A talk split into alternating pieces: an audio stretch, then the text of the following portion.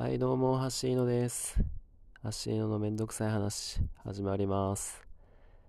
えっ、ー、と、今日ね、あの、ちょっといつもと違うところが2つあるんですけど、お気づきでしょうか？はい、そうですよね。バックグラウンドミュージックをね、ちょっとなくしてます。えっ、ー、と、前もちょっと音がうるさくて、まあ、携帯変えた段階でアンカーでやると、僕の声の大きさとバランスが悪かったんで、なくしたりしたりして、えー、他のアプリで撮ってからアンカーに移したりとかいうのをちょっとやってたんですけど、あの、ちょっと気になる、ボリュームが気になるというご意見をありがたくいただいたので、今回ちょっとなくしてみて、このままやっていけたらやっていこうかなと思って、まあ、試行錯誤しながらやろうと思ってます。はい。またね、何かご意見あったら、どんどん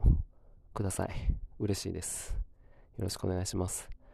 はい。で、もう一つの変化気づきますか？これに気づいたらマニアックですね。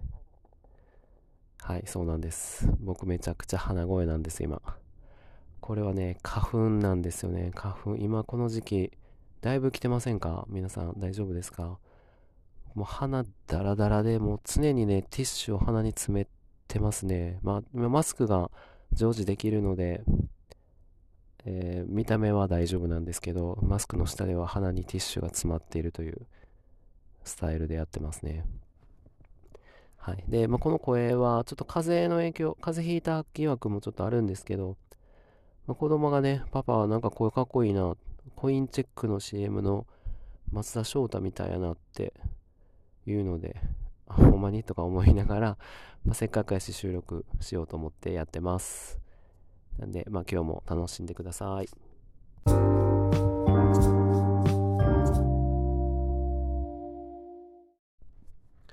はい。でね、今日ちょっと話したいことは、えっ、ー、とね、まあ、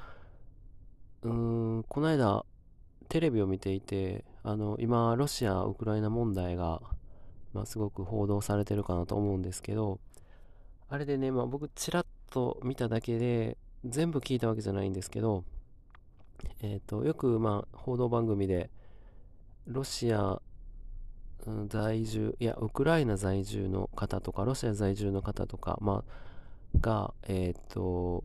テレビ、日本のテレビにコメントを、まあ、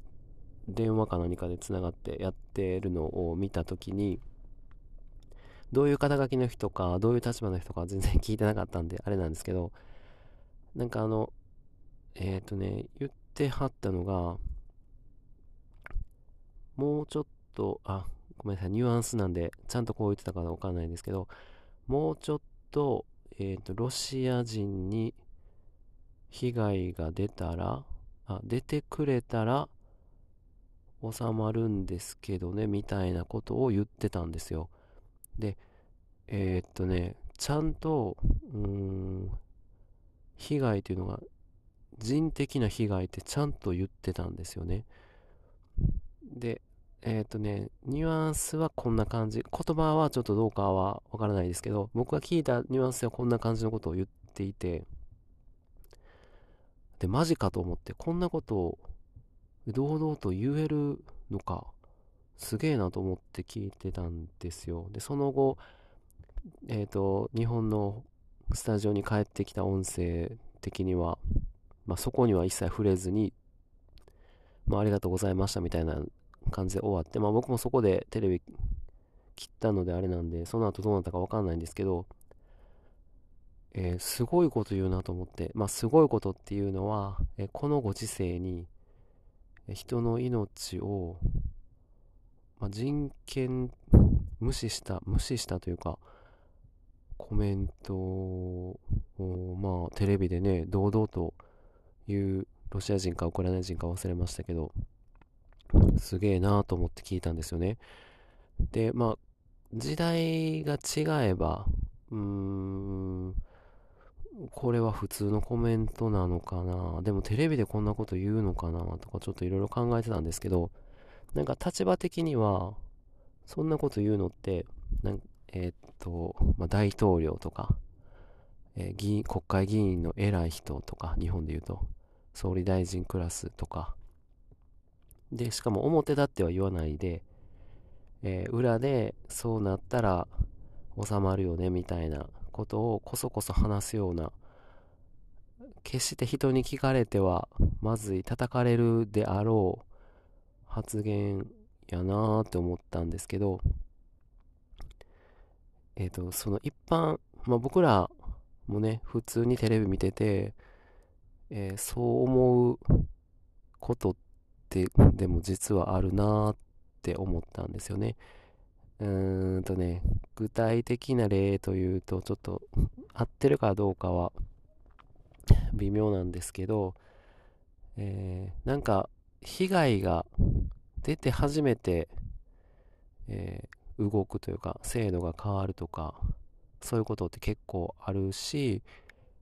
まあ、第三者的にとか、えーと、被害者目線で言うと被害者目線えーと当事者じゃないとするとそういうことも結構普通に思ってるなっていうのをちょっと思ったんですけどただえっ、ー、と、人の命を、えー、そういうふうに考える、そして発言するっていうのは、なかなかやなと思ったんですけど、これって世界的にはありなんですかね？どうなんですか日本では絶対にそんなこと、まあ、ネットの世界ではね、あの、言う人いるかもしれないですけど、でもまあ絶対叩かれますし、あ叩かれるでしょうし、うん、ま許されないとされてるようなことだなと思ったんですよね。で、ただこの件については、うーん、どうかな。何が合ってるとか間違ってるとかはちょっと言いにくいですけど、まあ、この時代によく言ったなって思ったっていうのと、えっ、ー、と、こっからは全然関係ない話に、えー、と僕の頭が切り替わっていったんですけど、あの、まあ、皆さんどうかな昔、信長の野望っていうゲームご存知ですかね？僕めっちゃ好きで、えー、光栄のね信長の野望とか三国志とかようやってたんですけどあの時ってそういえばえー、っと攻めるんですよね。戦争というかあの隣の国を攻める時に兵士何人で行こう。相手の国がまあ単位はちょっとあれですけど300 300な、まあ、3万人かな、3万人ぐらいいたとしたら、えー、優秀な武将を使って2万5千ぐらいやったら勝てるかなとか、でもちょっと相手強いし、守る方が有利やから、まあ、4万、下手したら5万ぐらいでいかなあかんかな、みたいなこと平気で考えてたなと思って、で、その時は全然人と見てなかったなと思ったんですよね。で、え、っと、例えば、人と見てたのは武将のことで、兵士のことは人と見てなかったなって思ったんですよね。例えば、あの、ごめんなさい、信長の野望、詳しくない方はごめんなさい。えっと、昔ね、どのシリーズかちょっと忘れましたけど、えっと、騎馬隊とか鉄砲隊とか、足軽とかね、あの、分けれたとか分かれてた時があって、えっと、その武将によって違うんですね。特性によって違うと。例えば、一向宗やったら鉄砲隊でめっちゃ強いとか、えー、っと、武田軍やったら騎馬隊がめっちゃ強いとか、いろいろあったんですよね。で、その中で騎馬隊やったら、騎馬隊の特殊攻撃みたいな、ね、突撃っていうのがあったんですよ。で、突撃したら、えっと、相手の要は、ごめんなさい、詳しくない人はごめんなさい。隣り合ってる、隣り合った時点で戦って、まあ、その兵士の数を減らしていってゼロになったらその部隊はなくなるみたいな感じなんですよ。で、部隊がなくなっても、基本的にはその部隊を率いてる武将、大将は捕まるだけで、えー、終わるんですけど、突撃をすると、突撃でその相手の部隊に飛び込んで攻撃するので、たまに相手の武将を殺しちゃうんですよね。っていうのがあって、その時に、えっ、ー、と、どっちかというと戦って勝って仲間にしたいなって思ってた武将を殺しちゃったとか、なかったですか？僕結構あって、そこもね、突撃したら普通に倒せるけど、微妙やな、突撃して殺したら嫌やなとかあったりとか、あと鉄砲隊もね、鉄砲部隊で攻撃すると、鉄砲の弾なんで相手の武将が死んじゃったりするんですよね。それもうわってなったりして。でその時に初めて人が死んだと認識してたなっていうのを思い出したよっていう話 なんですよね、うん、だからえっとその人のそのロシア人かウクライナ人かのコメントから僕の過去を思い出しえー、っと人と認識してなくてごめんなさいというのとそれとあと最近はえー、っとキングダムの漫画をちらっと見た時にあれって僕の最初の方しか見てないんであれなんですけど一人の兵士を描いてるじゃないですか。であれを見るとその戦国時代とか三国志の時代のその数も一人一人人として認識するかな。ちょっとしてきたなと思ったんですけどそれを踏まえてゲームをやった時に